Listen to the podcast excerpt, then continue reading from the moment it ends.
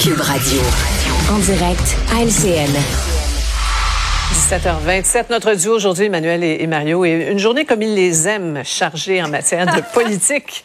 Alors, euh, allons-y, on se lance. Rentrée parlementaire à Québec d'abord. Les trois élus euh, péquistes qui sont restés euh, dehors à geler un petit peu et ils promettent de faire leur entrée au Parlement jeudi. Emmanuel, ils vont, ils s'en remettent finalement à la, à la nouvelle présidente, Nathalie Roy. Oui, donc c'est Nathalie Roy qui, qui, hérite de la patate chaude dans les pires circonstances, parce mhm. qu'on s'entend, elle a les mains liées par la décision de son prédécesseur François Paradis, qui disait qu'il n'y avait rien à faire à part adopter un projet de loi, puis qui était même allé jusqu'à demander à la sergente d'armes d'expulser les péquistes s'ils osaient entrer.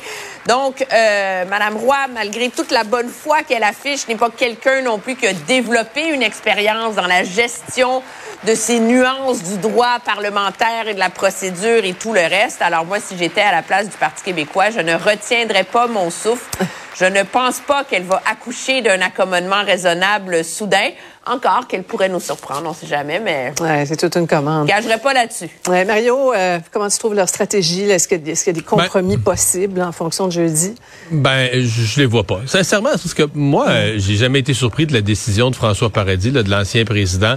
Quand on lit, Paul Saint-Pierre Plamondon aime dire, mais j'ai plusieurs experts, des juristes dans les universités qui arrivent avec d'autres interprétations. Mais le droit parlementaire est un droit assez prudent, assez conservateur, qui évolue lentement. Et les textes en la matière sont très, très clairs.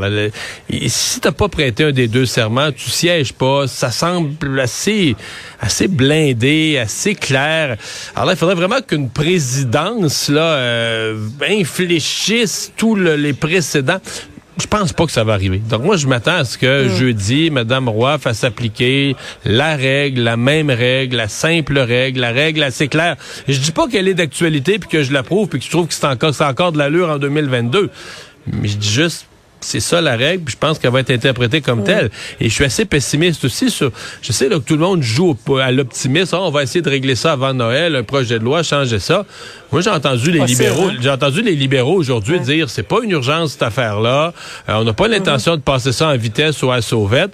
Donc, c'est loin d'être clair dans mon esprit que d'ici le 9 décembre, la situation des députés péquistes va être réglée. Et ils sont en danger de ne pas pouvoir siéger à terme, là, de façon bien, bien, bien réelle. Là.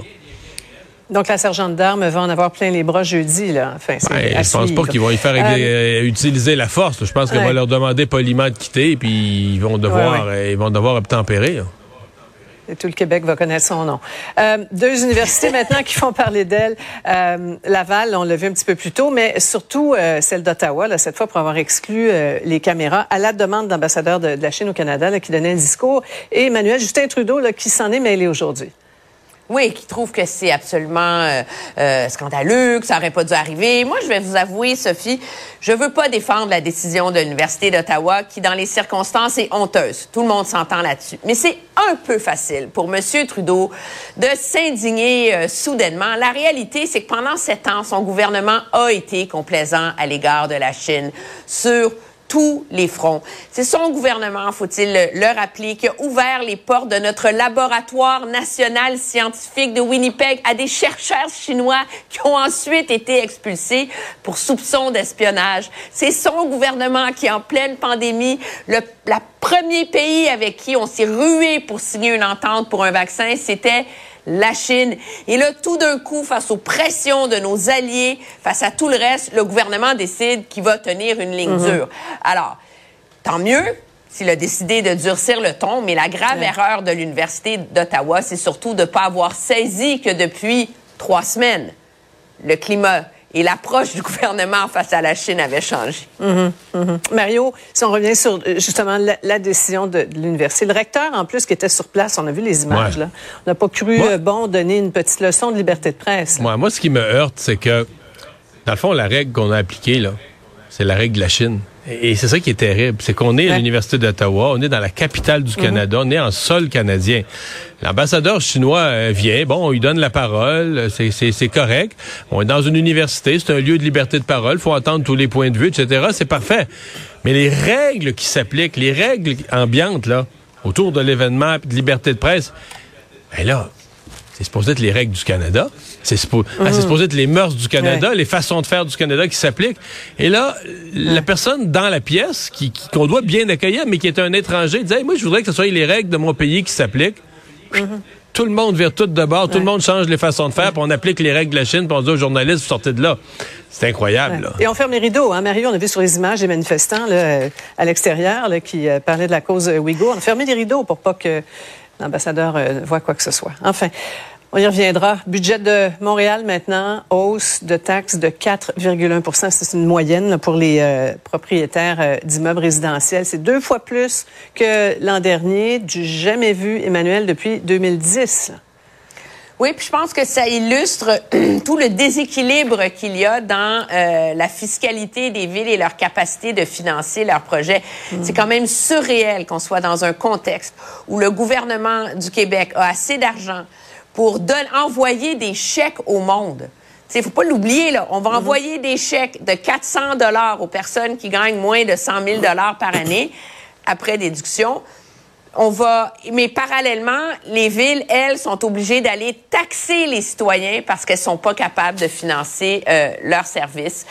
C'est ça, euh, c'est un problème majeur, puis on bon, Puis faudrait le et- régler un jour, mais les gouvernements provinciaux préfèrent négocier des pactes à la pièce une fois de temps en temps Ouais. à chaque Et cinq ans. Mario, la, la ville aussi goûte à, à l'inflation. Elle n'avait pas beaucoup de, de marge de manœuvre, là, comme, comme, le, comme le précise. euh, Non, non. La, la ville vit l'inflation, euh, mais augmente Mm. les taxes. Dans le fond, il contribue d'une certaine façon parce que les taxes municipales fait partie de ce que les gens doivent débourser de leur portefeuille aussi.